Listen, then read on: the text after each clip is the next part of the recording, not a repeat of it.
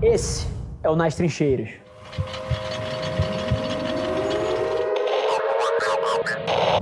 vários de vocês já devem ter percebido pela minha narrativa e pelas coisas que eu falo, que eu sou um cara libertário, né? Que eu sou muito a favor de autonomia e liberdade para as pessoas. Inclusive, acho que isso são pilares fundamentais de uma sociedade, de uma empresa ou de qualquer time.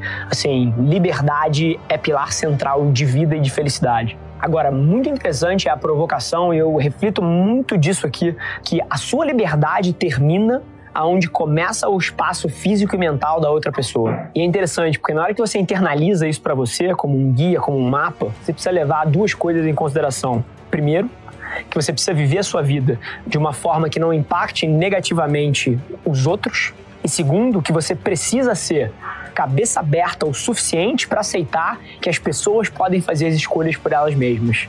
Será que você pode fazer isso? Será que mesmo quando você discorda veementemente da maneira que alguém está levando a vida dela ou das escolhas que ela está fazendo, será que você consegue dar um passo para trás e perceber que a vida é dela? Será que você consegue perceber que a vida deles é responsa deles e a sua é responsa sua?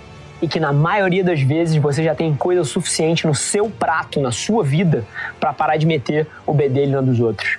Então, assim, acho que essa provocação ela é 360, tá? Eu usei aqui muito a reflexão de vida, mas isso serve para um ambiente de trabalho, isso serve para um relacionamento, isso serve para uma amizade, isso serve para tudo. Absolutamente tudo. A primeira coisa que vem na minha cabeça é o erro que as pessoas cometem ao tentar entender porra, qual é o tamanho do conteúdo correto, qual é o tamanho do texto para eu postar no LinkedIn, cara, quantas fotos num carrossel, qual é o tamanho de um vídeo de YouTube. E assim, cara, desmistifica isso de uma vez por todas na sua cabeça, tá? O tamanho correto do conteúdo é o tamanho eficaz para contar aquela história da melhor forma possível. Ponto. E se isso demorar 43 minutos, beleza? Se isso demorar 17 segundos ou 7 segundos, como era no Vine, beleza? Tem que ser o suficiente para passar uma mensagem interessante e poderosa o suficiente. Então, essa é a primeira provocação. E eu acho que por várias vezes a gente quer arranjar fórmulas de bolo. Ah, aqui são no máximo 45 segundos. Ah, um vídeo de uma campanha tem que ter 30 segundos. Não. Tem que ser o suficiente para passar uma mensagem e mover uma mente e um coração de um ser humano que está assistindo, sem injeção de linguiça, sem perda de tempo, conteúdo que é bom, não tem limite de tempo. Eu sentaria e assistiria um filme de 8 horas se o filme de 8 horas fosse bom o suficiente para ser contado em 8 horas. Então, pensa nisso.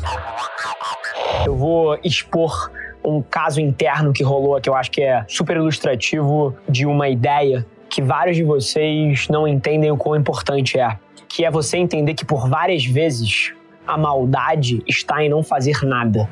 Isso é uma noção super interessante, tá? Porque às vezes a gente associa causar o mal a alguém, ou fazer o mal a alguém, ou prejudicar alguém com alguma ação, mas por várias vezes isso está implícito na passividade frente a alguma situação. E o case que rolou aqui foi quando um funcionário brilhante da empresa, brilhante, faltou com respeito com outro, na frente de uma quantidade considerável de pessoas.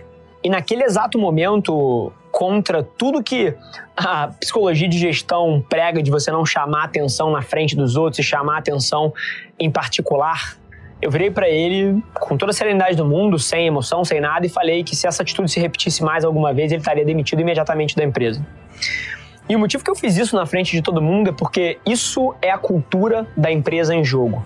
Se eu observo uma ação dessa e não ajo de forma firme, eu estou dizendo para todo mundo ali que aquilo ali é aceitável de alguma maneira. E isso é um paralelo corporativo de uma situação que pode se repetir em vários lugares de outras formas, tá?